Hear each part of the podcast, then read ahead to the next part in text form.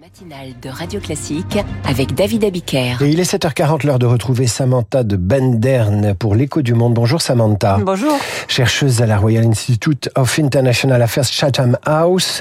Depuis quelques jours, euh, ce qu'on pourrait qualifier de bande-annonce digne de film euh, d'Hitchcock circule sur les réseaux sociaux dans lesquels le secrétaire général du Hezbollah, Hassan Nasrallah, promet euh, des déclarations importantes ce vendredi 3 novembre à 15h.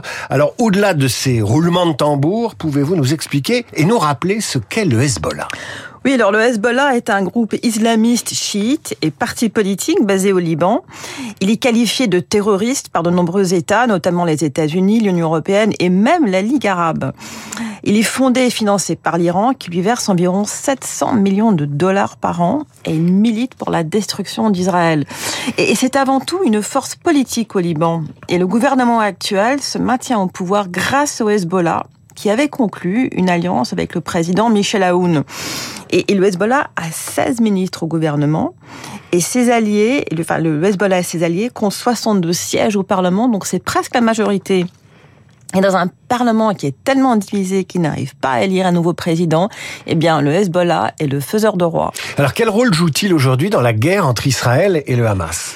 Alors, ce qu'on sait, c'est que Iran et Hezbollah ont entraîné le Hamas militairement, mais il est peu probable quand même qu'il ait participé à la planification directe euh, des massacres du 7 octobre.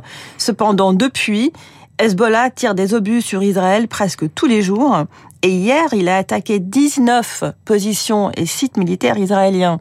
Donc cette pression oblige Tsahal à maintenir une présence militaire importante sur la frontière libanaise. Et là, en cas d'ouverture d'un second front, et la progression de Tsahal serait forcément euh, ralentie à Gaza. Alors, quelles sont les capacités euh, militaires du Hezbollah Eh bien, c'est une, vraiment une milice puissante euh, que certains qualifient de plus performante que certaines armées nationales de pays du Proche-Orient.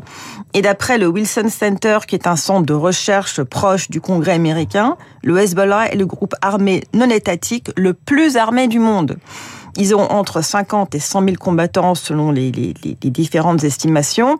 Et ces combattants ont une expérience en Irak et surtout en Syrie aux côtés de Bachar al-Assad.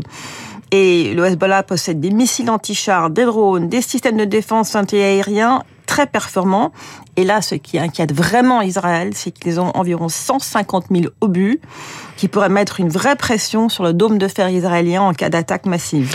Alors, à quoi peut-on s'attendre cet après-midi après les, bandes annonces que vous citiez en introduction? Eh bien, ma boule de cristal est, est, quand même un peu floue parce que le Hezbollah est dans une impasse. Euh, les Libanais ne veulent pas entrer en guerre et si Hezbollah attaque Israël, eh bien, son pouvoir politique sera affaibli à l'intérieur du Liban.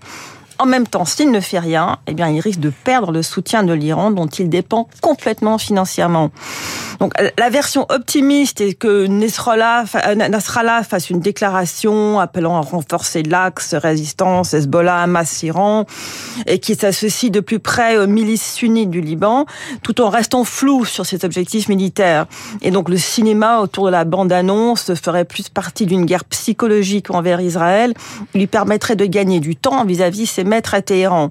Et puis il y a une version pessimiste, et ça c'est une déclaration de guerre à Israël.